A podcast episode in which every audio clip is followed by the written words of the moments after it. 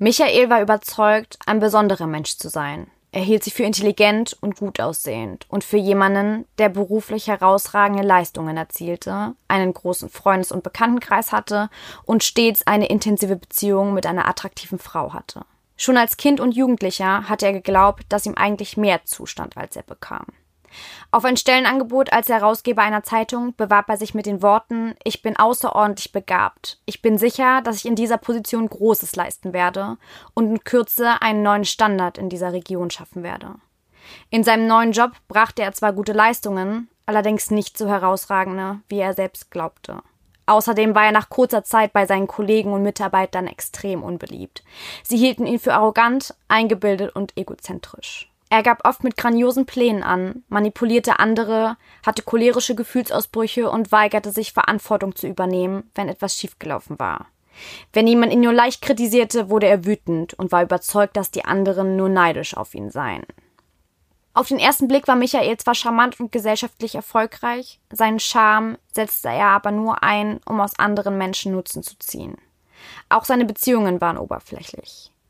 Er hatte von seinen Partnerinnen oft nach kurzer Zeit genug, behandelte sie dann abweisend und machte ziemlich gefühllos Schluss. Er selbst war über die Trennung nicht traurig. Und auch andere Menschen bedeuten ihm nichts, außer wenn sie für seine Ziele nützlich waren.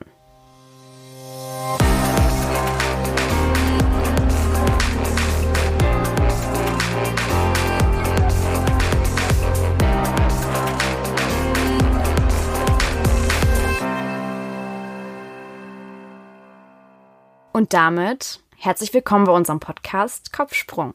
Ich bin Marie. Und ich bin Jasmin. Wir sprechen hier über wichtige psychologische Themen auf Augenhöhe, ganz ohne dabei zu be- oder verurteilen. Dieser Podcast stellt keine Diagnosen und ist kein Ersatz für psychotherapeutischen Rat. Wir äußern hier auch unsere freien Meinungen, die aber keinen Anspruch auf allgemeine Gültigkeit haben. Heute geht's um ein ganz besonderes Thema, nämlich um den Narzissmus. Ganz besonders sage ich deshalb, weil wie der Titel schon verrät, man hier nicht von Betroffenen oder Nicht-Betroffenen reden kann, sondern weil es erstens irgendwie uns alle was angeht, wir alle irgendwann mit Narzissten konfrontiert sind in unserem Leben und weil Narzissmus so ein kleines bisschen in uns allen steckt. Und wie, das versuchen wir heute herauszufinden. Daher auch unser Titel, der Narzisst in uns. Genau. Narzissmus steht für oder kennen wir als Selbstliebe in übersteigerter Form. In extremer Ausprägung bezeichnet man diese Selbstliebe sogar als narzisstische Persönlichkeitsstörung, darauf kommen wir aber später nochmal zurück. Narzisstische Menschen haben die Eigenart, sich vorwiegend mit sich selbst zu befassen und sich kaum für andere Menschen zu interessieren, beziehungsweise sich selbst in den Mittelpunkt und andere an den Rand zu stellen. Sie gelten oft als manipulativ, machtstrebend, eitel, arrogant, rücksichtslos, egoistisch, um jetzt einfach mal das zu nennen, was einem so in den Sinn kommt, wenn man an narzisstische Menschen oder narzisstisch veranlagte Menschen denkt. Ich finde die, die Herkunft des Begriffs Narzissmus ganz interessant, weil die auch so ein bisschen erklärt, was sich dahinter eigentlich verbirgt. Und zwar kommt der Begriff aus der griechischen Mythologie und handelt von einem jungen Mann namens Narziss. Er war wunderschön und von Frauen und Männern gleichermaßen begehrt. Er wies sie aber alle ab. Und einer der Menschen, die Narziss zurückgewiesen hat, ähm, verfluchte ihn und wünschte ihm, dass auch er diese Qualen unerwiderter Liebe erleiden muss, die er den anderen Zurückgewiesenen beigefügt hatte. Aphrodite erhörte das Gebet und sorgte dafür, dass sich Narziss in sein eigenes Spiegelbild verliebte. Und da eine solche Liebe natürlich nie irgendwie Erfüllung finden kann, äh, verzweifelte Narziss. Und Tag und Nacht äh, lag er dann an einer Quelle und betrachtete sein Spiegelbild. Er hörte auf zu essen und starb schließlich. Man kann also sagen, dass er das Bild von sich geliebt hat, nicht sich selbst. Und so wurde er eben zu dieser tragischen Figur. Und das, ähm, finde ich, zeigt ganz gut, was sich, was sich eigentlich hinter, hinter narzisstischen Menschen verbirgt. Obwohl solche Persönlichkeiten natürlich ausgesprochen souverän und selbstsicher auftreten, sind sie es dann doch eher selten. Und was man generell so sagen kann oder was ich glaube, was wir alle so ein bisschen mit Narzissmus oder einfach mit Menschen verbinden, die diese Veranlagung haben, mit denen wir konfrontiert waren, egal in welchem Verhältnis wir irgendwie zu ihnen standen, ist, und da mag jetzt nicht alles natürlich auf die Menschen, auf die Menschen zutreffen, aber generell verbindet man damit so zum einen ähm, diese, diese Überzeugung, einen besonderen Status zu haben und irgendwie einfach besonders und einmalig zu sein. Dann dieses Bedürfnis nach übermäßiger Selbstbestätigung und Bewunderung. Dann diese, diese hohen Ansprüche an Menschen im, in seinem Umfeld zu haben arrogante und hochmütige Verhaltensweisen, ein Größengefühl in Bezug auf die eigene Bedeutung, auch übermäßige Beschäftigung mit Fantasien bezüglich Geld, Macht, besonderer Schönheit, idealer Liebe und ähnlichem. Was man damit auch verbindet, ist aber auch ein Mangel an Empathie, eine erhöhte Verletzlichkeit und Kränkbarkeit, also ähm, auch ganz schlecht, was Kritik annehmen oder ähnliches angeht. Unsicherheit und Misstrauen gegenüber anderen Menschen, Angst vor negativer Beurteilung durch andere und ja, eben auch eventuelles Auftreten von sogar wahnhaften Störungen mit, mit Größenideen. Das ist so das, was, glaube ich, allen in den Sinn kommt, wenn wir mit narzisstischen Menschen konfrontiert sind oder auch nicht. Einfach nur das, was mit Narzissmus verbunden wird oder was, was damit konnotiert wird. Was, glaube ich, so interessant an der Folge ist, dass es, glaube ich, keinen Begriff gibt in der Psychologie, der umgangssprachlich so oft verwendet wird. Mhm. Also gerade wenn man, man sagt ja schnell mal, ah, das ist ja voll der Narzisst oder so. Und ich glaube, das ist auch so ein bisschen die Idee, was wir heute in unserer Folge so ein bisschen klarstellen wollen. Was ist denn was ist denn ein Narzisst? Ist, ab wann ist es denn nicht mehr normal? Ab wann ist man nicht nur selbstbewusst? Ab wann ist es denn krankhaftes Verhalten? Ab wann hat man eine pathologische, hat man einen pathologischen Narzissmus? Ja. Jasmin und ich haben erstmal damit angefangen und haben auch mal so einen Test gemacht. Sehr seriös. ähm, wir haben dabei festgestellt, dass wir leicht über dem Durchschnitt liegen mit unserem Ergebnis. Da wir euch das Ergebnis natürlich nicht vorenthalten wollen und die Details, ähm, wird es dazu einen extra Post auf Instagram geben, wo ihr da einen kleinen Einblick für bekommt. und auch die Möglichkeit natürlich selbst diesen Test zu machen für alle, die vielleicht auch, nachdem sie den Test gemacht haben, so wie wir, vielleicht auch ins Grübel geraten, warum denn die Punktzahl ein bisschen höher ist als erwartet. Nein, also wir, wir lagen tatsächlich ein bisschen über dem Durchschnitt.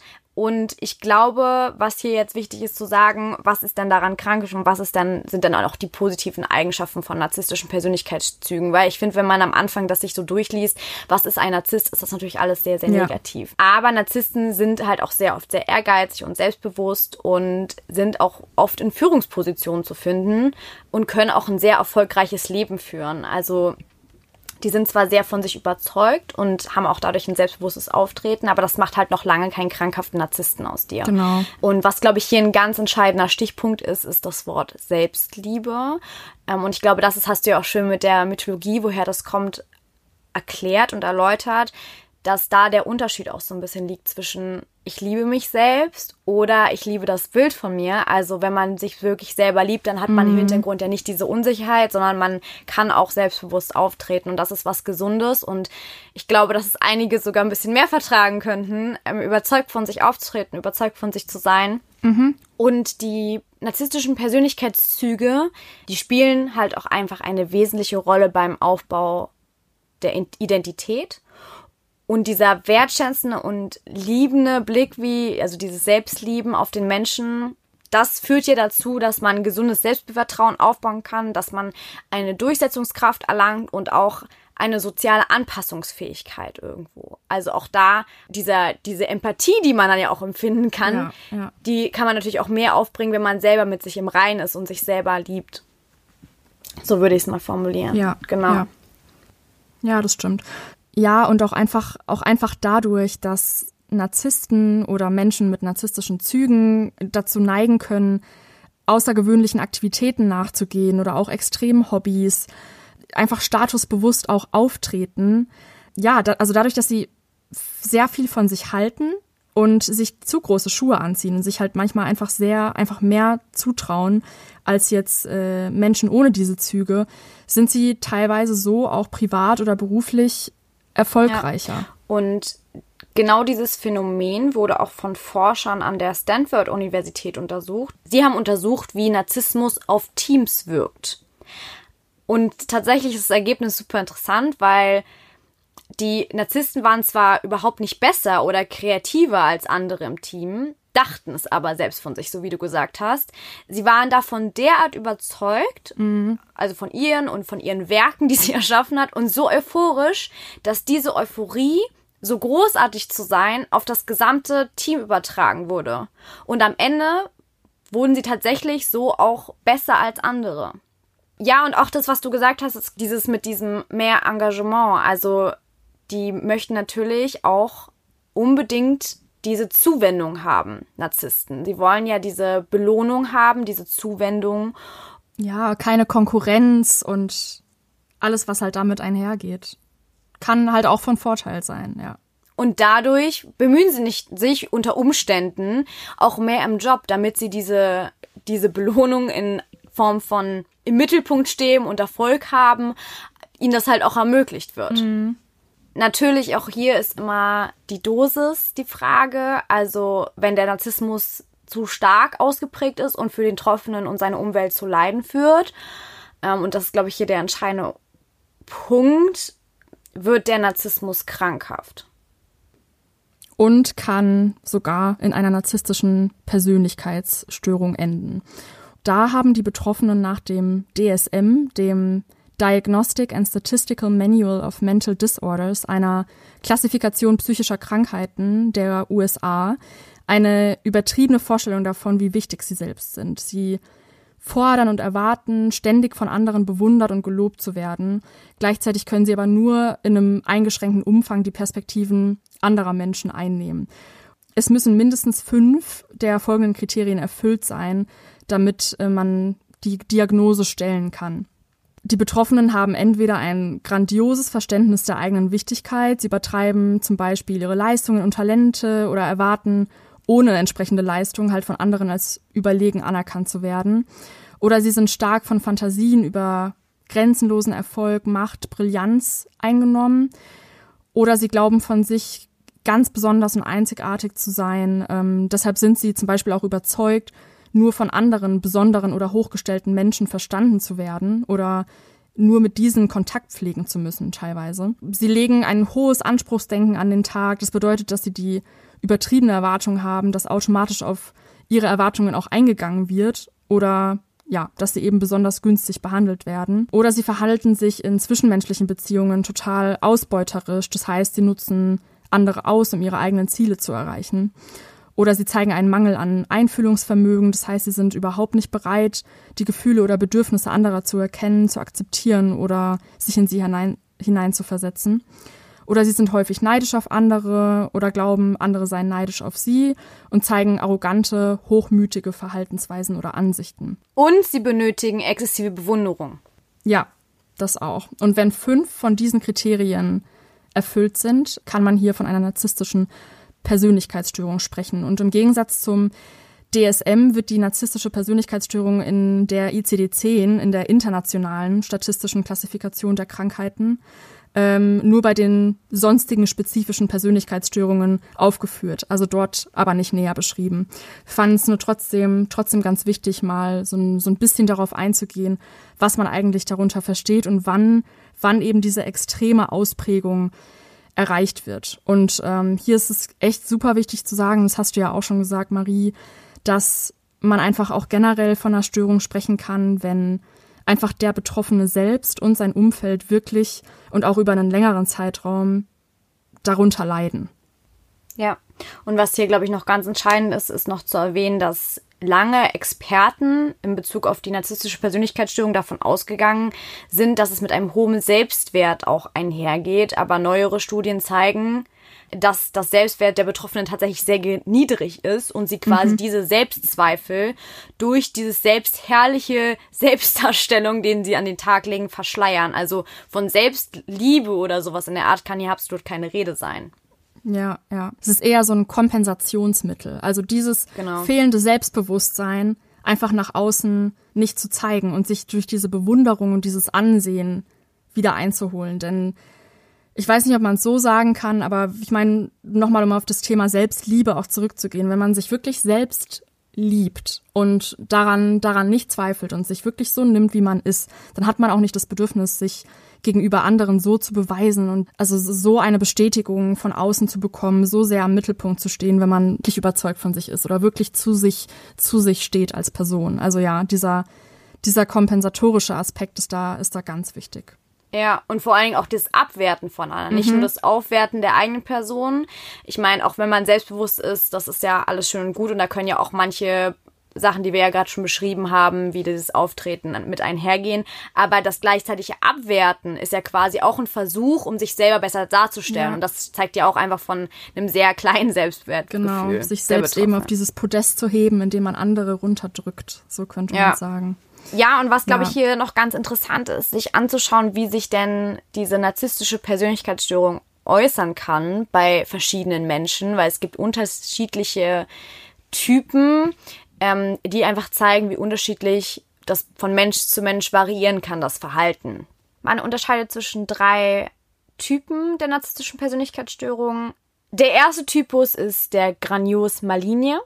Menschen mit diesem Typus oder auch bösartigen Typus können wirklich zu einer Gefahr für die Gesellschaft werden. Es ist eine Kombination aus Narzissmus, Aggression, Paranoia und antisozialem Verhalten, was Menschen zu extremen grausamen Taten bewegen kann.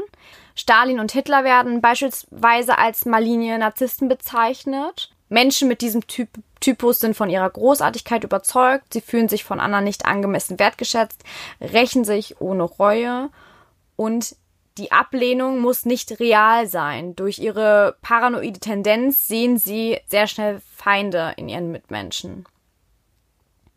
Der zweite Typus ist der vulnerabel fragile Typ. Dieser Typ wirkt zunächst sehr untypisch, da er durch depressive Stimmung, Ängstlichkeit und Scham geprägt ist. Man bezeichnet diese Form daher als auch als verdeckten Narzissmus. Und Menschen mit diesem Typus sind sehr sensibel für Kritik und Misserfolge. Sie haben große Schwierigkeiten, sich in andere hereinzuversetzen. Und die Betroffenen suchen aufgrund von Depressionen und anderen psychischen Symptomen häufiger therapeutische Hilfe als die anderen Typusse. Typusse? Typen. Ja. ah, und der dritte Typ war der exhibitionistische, oder? Yes, da haben, wir wohl die gleichen Sachen recherchiert. Ja, sieht ganz so aus. Genau, und dieser Typus stellt seine Großartigkeit sehr öffentlich heraus. Dadurch zieht er natürlich auch die Aufmerksamkeit auf sich, die er benötigt. Und dieser Typ kann sich in unserer wettbewerbsorientierten Welt da ja auch gut anpassen und sehr erfolgreich sein. Sein Auftreten wirkt immer sehr selbstbewusst und anderen gegenüber verhält sich diese Person aber eher arrogant und kühl. Diese Form wird dadurch auch als offener Narzissmus bezeichnet. Was man grundsätzlich sagen kann, ist, dass Menschen mit einer narzisstischen Persönlichkeitsstörung können aber auch in einem Moment sehr selbstbewusst und grandios wirken und kurz darauf Anzeichen von Depression und Ängstlichkeit zeigen. Die Grundlage aller Formen ist aber eigentlich ein sehr fragiles Selbstwertgefühl. Mhm, wie wir schon gesagt haben, ja. Und was sich natürlich viele fragen, wir haben das Wort hier einfach so selbstverständlich in den Raum geschmissen, das Wort der Persönlichkeitsstörung. Klar, jeder hat es schon mal gehört. Wir werden, glaube ich, auch in Zukunft bestimmt noch mal öfter auf den Begriff treffen in unserem Podcast. Daher wollen wir mal ganz kurz abklären, was ist denn überhaupt im Allgemeinen eine Persönlichkeitsstörung?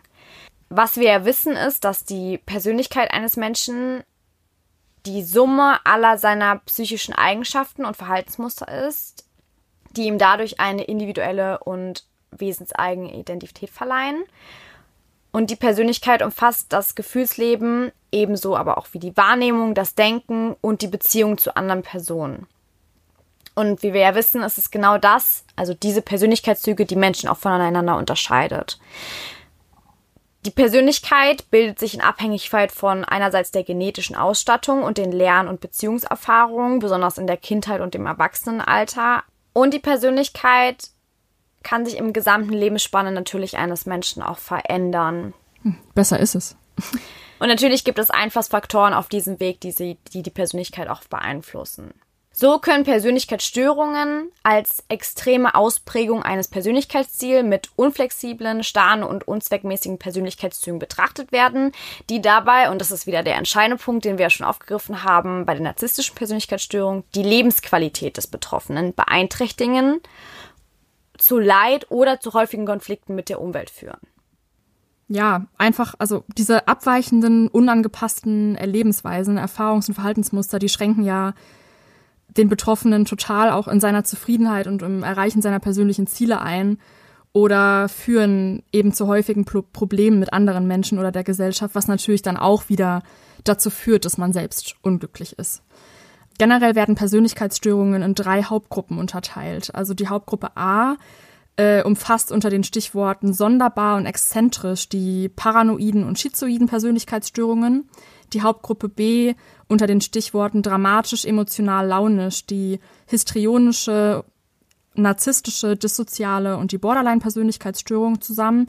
Und in der Hauptgruppe C ähm, finden sich dann die Persönlichkeitsstörungen, die Verhaltensmerkmale aus dem Bereich der Angststörungen tatsächlich aufweisen. Und da sind Stichworte, ähm, ja, die, also selbstunsicher, abhängig und, und zwanghaft. Ähm, das mal als kleinen Exkurs generell zu Persönlichkeitsstörungen, weil wir, wie du ja gesagt hast, wahrscheinlich noch öfter, noch öfter darauf zurückkommen werden. Und ja, ich finde ich finde auch, dass man den Begriff nicht einfach hier so reinschmeißen kann.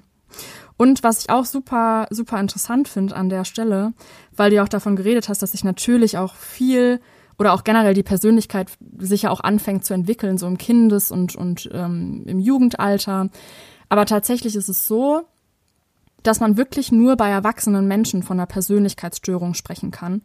Bei Kindern und Jugendlichen sagt man, weil die ja noch in der Entwicklung sind, redet man dann von Verhaltensstörungen anstatt von Persönlichkeitsstörungen. Ja. Was auch damit zusammenhängt, ist, dass eine Persönlichkeitsstörung nur vorliegt, wenn diese problematischen Persönlichkeitszüge stabil und lang andauert vorliegen und auch bis ins Jugend- und frühe Erwachsenenalter zurückzuführen mhm, ja. werden kann. Also es muss erstmal eine gewisse Zeitspanne auch erreicht genau, sein. Dass man überhaupt auch von der Persönlichkeit natürlich dann auch sprechen kann. Ne? Ja. Ja. Ja. Werfen wir noch mal ganz kurz einen Blick auf die Fakten. Dann ist es tatsächlich so, dass in Deutschland ungefähr 9% der Bevölkerung von einer Persönlichkeitsstörung im Allgemeinen betroffen ist. Dabei treten sie bei Frauen und Männern gleichermaßen auf da sieht man echt, wie unterschiedlich das Verhältnis ist, wenn man einfach nur die narzisstische Persönlichkeitsstörung betrachtet. Denn da ist die Häufigkeit in der Gesamtbevölkerung circa, je nachdem, welche Diagnosekriterien man eben genau reinnimmt. Wie wir vorhin schon gesagt haben, ist das ja so ein bisschen, äh, so ein bisschen schwammig oder man kann da Diag äh, verschiedene Kriterien berücksichtigen. Aber da ähm, liegt die Häufigkeit bei ungefähr 0,5 bis 2,5 Prozent. Und dabei kann man sagen, dass circa 75 Prozent wirklich Männer betroffen sind und 25 Prozent Frauen. Die meisten Betroffenen begeben sich aber tatsächlich nicht aufgrund ihrer narzisstischen Persönlichkeitsstörung in Behandlung, sondern aufgrund anderer psychischen Erkrankungen. Also häufig leiden sie auch an Depressionen, weiteren Persönlichkeitsstörungen, Ängsten, Essstörungen oder auch Suchtproblemen. Und es gibt keine andere Persönlichkeitsstörung, die vergleichsweise so hohe Suizidraten aufweist wie die narzisstische Persönlichkeitsstörung. Etwa jeder zehnte Mensch mit krankhaftem Narzissmus verübt Suizid. Das ist echt heftig, wenn man sich überlegt. Ja, muss man natürlich auch bedenken, dass ein Auslöser für diese Suizidkrisen halt oft durch Kränkungen, Niederlagen oder auch ja verbunden mit einer Trennung stattfinden kann, weil sie sich so sehr gekränkt fühlen von dem Verhalten von anderen, weil sie darauf so sehr angewiesen sind auf diese Bestätigung. Ja. Und ich finde, es zeigt auch wieder total, äh, ja, wie, wie, wichtig das ist und das zu kompensieren eben mit ja. dieser Störung. Und es zeigt halt auch wirklich dieses Leid der Person. Also, dass dann auch wirklich durch das Umfeld dann vielleicht auch einem aufgezeigt wird, ja, dass man da, dass man da so nicht mehr rauskommt und dann ist das der letzte, der letzte Ausweg für jemanden. Zeigt aber wirklich auf, ja, wie, wie sehr man darunter leiden kann. Ja, und auch von diesem Kompensationsmechanismus, den wir ja beschrieben haben, wenn der halt mal versagt, wenn man nicht mehr mhm diesen Schein wahren kann, dann bricht natürlich deren Welt irgendwo zusammen. Ja. Und das ist natürlich auch unfassbar anstrengend, deren Verhalten, wenn man sich das mal so ja. durchdenkt. Ne? Und ähm, man die werden ja auch oft mit einer sehr inneren Leere der Betroffenen, wird ja beschrieben. Und auch, dass sie halt wenig Bezugspersonen beziehungsweise keine engen Beziehungen eingehen Ja, können. Und das zeigt es natürlich dann auch. Ja. Ja. Das Genau. stimmt. Genau, wir haben uns gedacht, dass wir uns mal Personen im öffentlichen Leben raussuchen, die wir am ehesten mit narzisstischen Zügen irgendwie verbinden, die uns so in den Sinn kommen und da so ein bisschen vielleicht auch überlegen, wie wir sie einordnen oder wie wir darauf kommen, dass sie eventuell an Narzissmus oder sogar an einer narzisstischen Persönlichkeitsstörung leiden könnten. Aber wir stellen keine Diagnose. Ja, nee, wirklich nicht. Aber genau, unsere Interpretation. Und wir wissen nicht, äh, wen wir uns jetzt hier nennen. Also ich bin gespannt, wen du dir rausgesucht hast. Ich fange mal an. Ja, starte mal. Also, die Person, die ich mir rausgesucht habe, ist eine verurteilte Doppelmörderin und ich möchte ihr hier weder eine Plattform geben, noch sie als prominent bezeichnen, obwohl sie sich wahrscheinlich gerade durch ihre Taten dieses Ansehen eben erhofft. Aber deshalb habe ich mich entschieden, ihren Namen hier nicht zu nennen. Ich finde den Fall aber sehr interessant, vor allem im Hinblick darauf, wie so eine narzisstische Persönlichkeitsstörung ausarten kann und was in Köpfen von Menschen mit so einer Störung vorgehen kann. Die Täterin ermordete 2008 ihren Ehemann und 2010 ihren Lebensgefährten aus Habgier. Das gab sie jedenfalls an. Triggerwarnung an dieser Stelle, deponierte deren zerstückelte Leichen in einer zugemauerten Tiefkühltruhe unterhalb ihres Eissalons in Wien. Nachdem die Leichen im Juni 2011 bei Reparaturarbeiten entdeckt wurden, floh sie aus der Hauptstadt und ging der Polizei aber kurz darauf in Italien ins Netz. Und in den österreichischen Medien wurde die Person als Ice Lady bezeichnet und so zu einer der bekanntesten Persönlichkeiten der jüngeren österreichischen Kriminalgeschichte.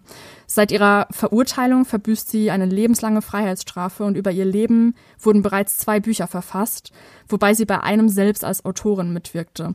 Diesen Titel Ice Lady, den ihr die Medien gegeben haben, unter anderem wegen ihrem Eissalon, aber auch wegen der Kälte, mit der sie diese grausamen Morde begangen hat, den machte sie sich regelrecht zur Marke und auch nach Verurteilung tat sie alles, um eben diese Aufmerksamkeit auf sich zu lenken. Zum Beispiel machte sie unterschiedliche Aussagen, die sich komplett widersprachen. Sie brachte ihr Kind, das sie im Gefängnis bekommen hat, auf die Titelseite einer Zeitschrift. Sie heiratete einen Insassen im Gefängnis und sie sagte Folgendes. Die Mörderin auf dem Titelblatt zu sein, das ist mir lieber als nichts. Und irgendwann gibst du alles dafür. Acht Jahre nach meinen Taten bin ich auf dem Titelblatt. Das gefällt mir. Es gibt mir Kraft, es macht mich stolz. Sollen Sie mich narzisstisch nennen.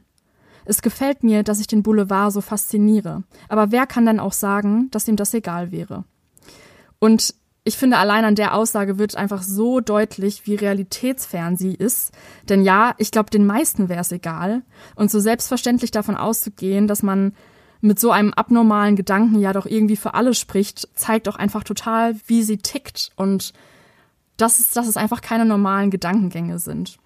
Und an der Stelle würde ich gerne eine Empfehlung aussprechen, und zwar für den Podcast Mordlust, der eine Narzissmusfolge rausgebracht hat. Und dort ist der Fall, den ich mir hier rausgesucht habe, noch genauer recherchiert und analysiert worden. Und ähm, die Folge verlinken wir euch die Tage auf jeden Fall noch auf Instagram.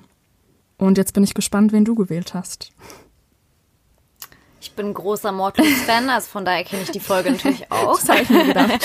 ähm, ich finde es super interessant, dass du dich für diese Kriminalszene entschieden hast, weil ich glaube, auch da kommen solche Persönlichkeiten unfassbar stark an manchen Stellen raus. Ich habe mich für einen ganz anderen Bereich entschieden und für eine sehr andere Person. Ich glaube, es gibt momentan keinen Menschen, der in der letzten Zeit so viel Medienzeit erhalten hat wie diese Person. Wenn es der ist, bei dem ich denke, dass es ist, dann ist er gar nicht so weit von Kriminalgeschichten entfernt. Ich glaube, dass momentan, wenn du jemanden sagst, sag mir eine Person, die narzisstisch ist, werden die meisten Leute zuerst Donald Trump nennen. Und deswegen Yeah. glaube ich, kommen wir hier nicht drum herum, auch diese Person mal zu nennen in unserer Folge. Der US-Psychiater Otto Kernberg behauptet, dass Donald Trump Züge eines bösartigen Narzissten aufweist. Also man muss dazu sagen, der 92-jährige Psychiater gilt als Koryphäe und der Forschung und Behandlung schwerer Persönlichkeitsstörungen wie Narzissmus. Aber nicht nur er hat solche Persönlichkeitszüge bei dem Trump entdeckt, sondern sogar seine eigene Nichte, Mary L. Trump, betitelt Trump in ihrem Buch Too Much and Never mhm. Enough. How My Family Created the World's Most Dangerous Man als verlogenen und kaltherzigen Narzissten. Also wenn schon die eins eigene Nichte sagt, dann, ne? Aber auch andere Psychiater stellen Ferndiagnosen für Trump. Ja, ich glaube, da sind ganz viele Kriterien erfüllt. Sehr viel findet man da auf jeden Fall wieder. Und auch, wo man es findet, ist, dass die US-amerikanische Psychiaterin äh, Bandy X. Lee glaubt, dass Donald Trump sogar das reale Potenzial habe, immer gefährlicher zu einer Bedrohung für die Sicherheit der mhm. Nation zu werden, hat sie geschrieben. Ja. In einem US-Kongress im Dezember 2090 gab es eine eingereichte Petition, die von 350 weiteren Mitgliedern des Gesundheitswesens unterzeichnet wurde. In der Erklärung, die der Petition beigefügt wurde, war, behauptete die Psychiater, dass die psychische Eignung des Präsidenten rapide abnehme. Ja.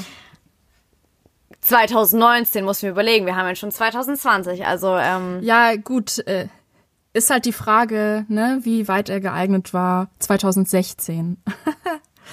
Aber gut, das ist das ist nochmal eine andere Sache. Natürlich sagen auch alle Psychologen, dass sie keine psychologische Ferndiagnose stellen, weil das würde gegen, also keine offizielle Diagnose stellen, weil das würde mhm. gegen diese Goldwater-Regel verstoßen, die besagt, dass man das halt nicht macht. Wer auch diese Regel missachtete und im Buch Trump als klinischen Narzissten bezeichnet, ist Marie-France ich hoffe, ihr spricht ihren Nachnamen richtig aus, ähm, Hirigoyen. Supernarzissten wie Trump, Putin oder Erdogan bestimmen den politischen Lauf der Welt und sind dabei zugleich Produkt einer Gesellschaft, die auf Individualismus, Wettkampfleistung und Konsum geeicht ist. Unter diesen Bedingungen haben es Narzissten in der Arbeitswelt, in Liebe und Familie, in Politik und Wissenschaft besonders leicht. Ihr Selbstbewusstsein, ihre Entscheidungsfreude und charismatische Wirkung spürt sie dort nach oben. Dorthin, wo Führung, Oberflächlichkeit, Risikofreude vor Tiefgang oder Kompetenz gefragt sind. Zunahme des Narzissmus überall auf der Welt kann man als Antwort auf eine individualistische Leistungs- und Konsumgesellschaft sehen. Ist es so, dass Narzissmus nur zunimmt in der Welt oder dass diese starke Zunahme an Narzissmus vorliegt, weil wir in dieser Gesellschaft leben, die von Leistung und Konsum geprägt sind? Also wenn man die Aussage jetzt so betrachtet, wie du sie genannt hast, dann hört sich so danach an, als würde es wirklich immer mehr Narzissten geben und als wäre das früher weniger der Fall gewesen. Aber das sehe ich nicht so, muss ich sagen. Also ich würde sagen, vielleicht es ist, ist schwierig. Vielleicht, vielleicht verstärkt sich das ein bisschen, aber ich würde nicht sagen, dass wir steigenden Narzissmus sehen.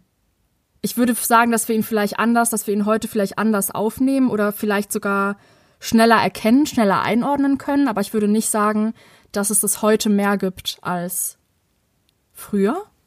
Wie siehst du das? Okay.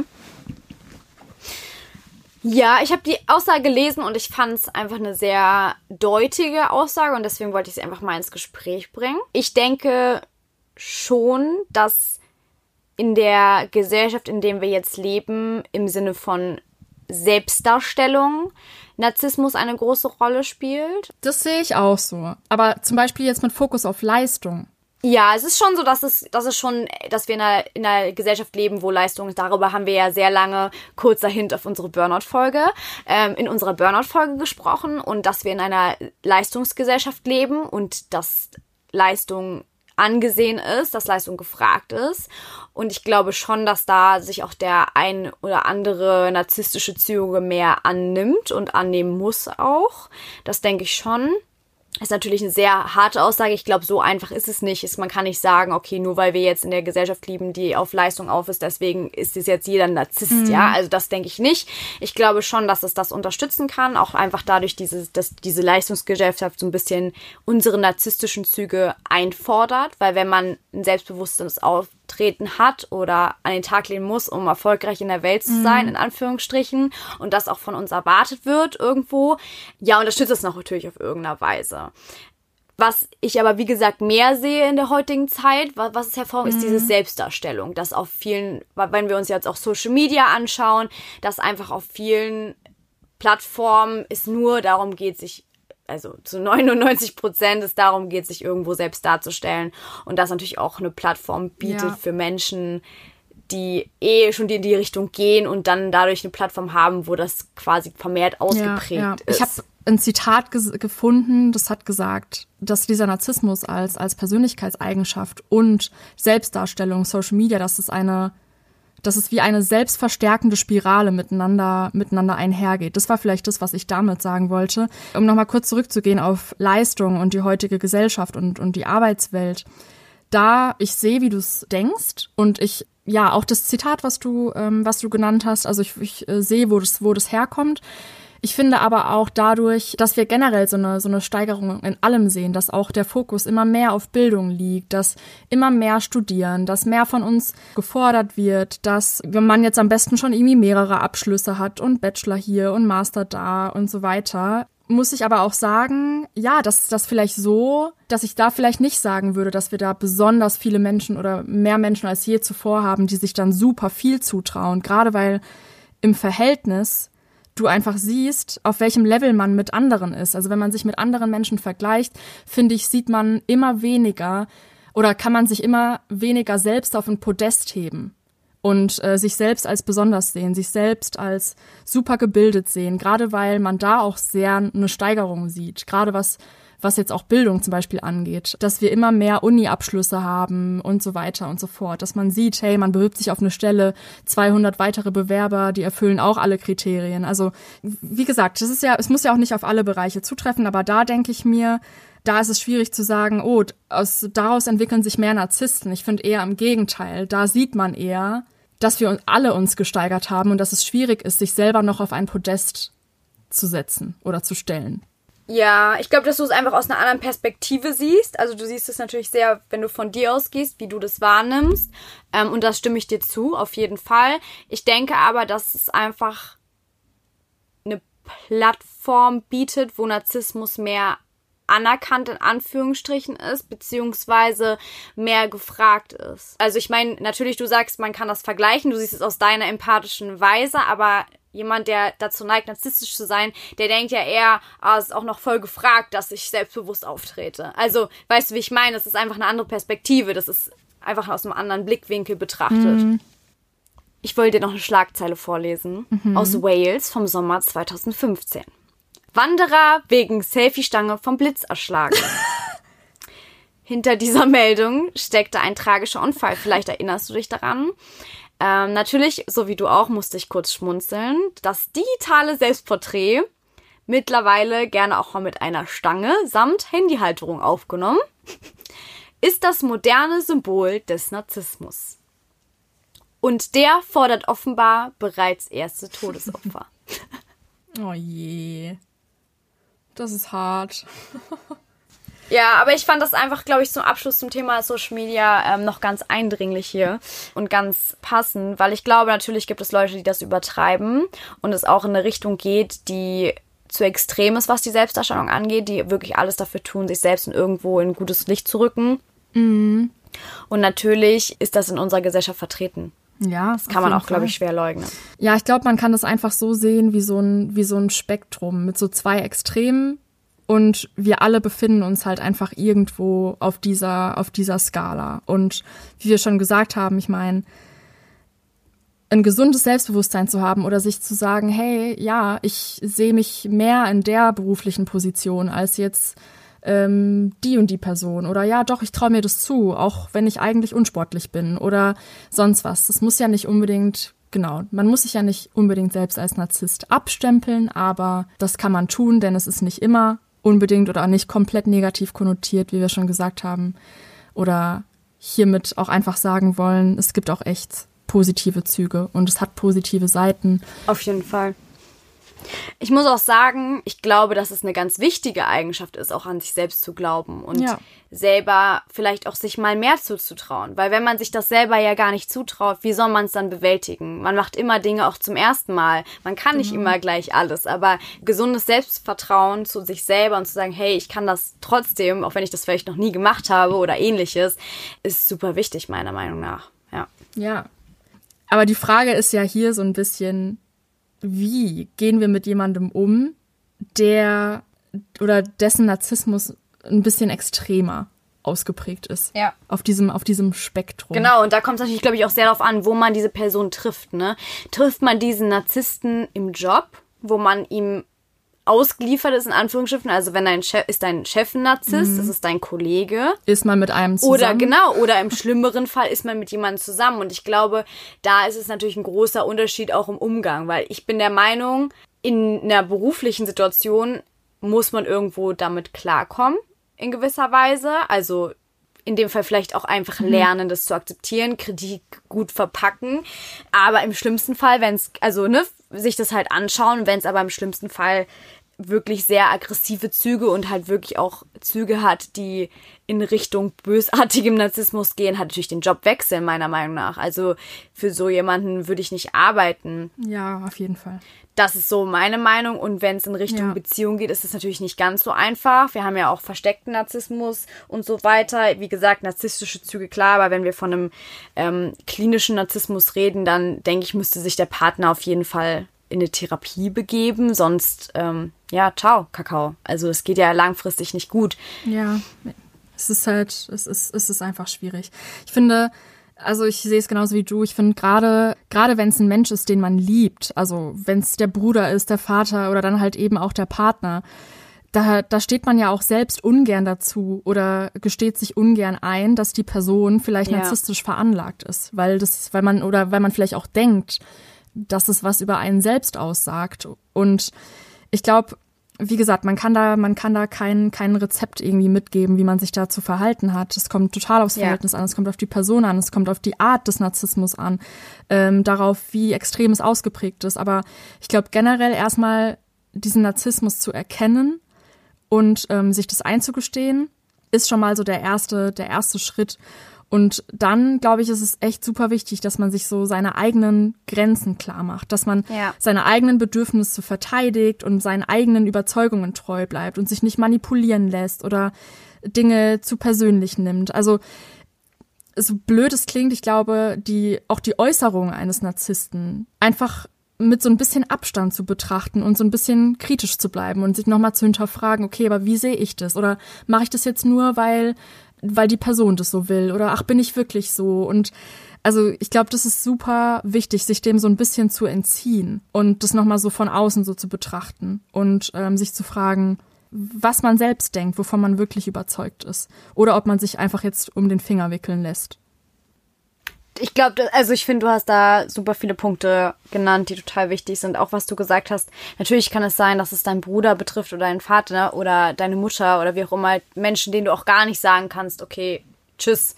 Sondern halt einfach, dass man, ja, dass man sich das nicht zu Herzen nimmt, ist natürlich, glaube ich, ein entscheidender Punkt.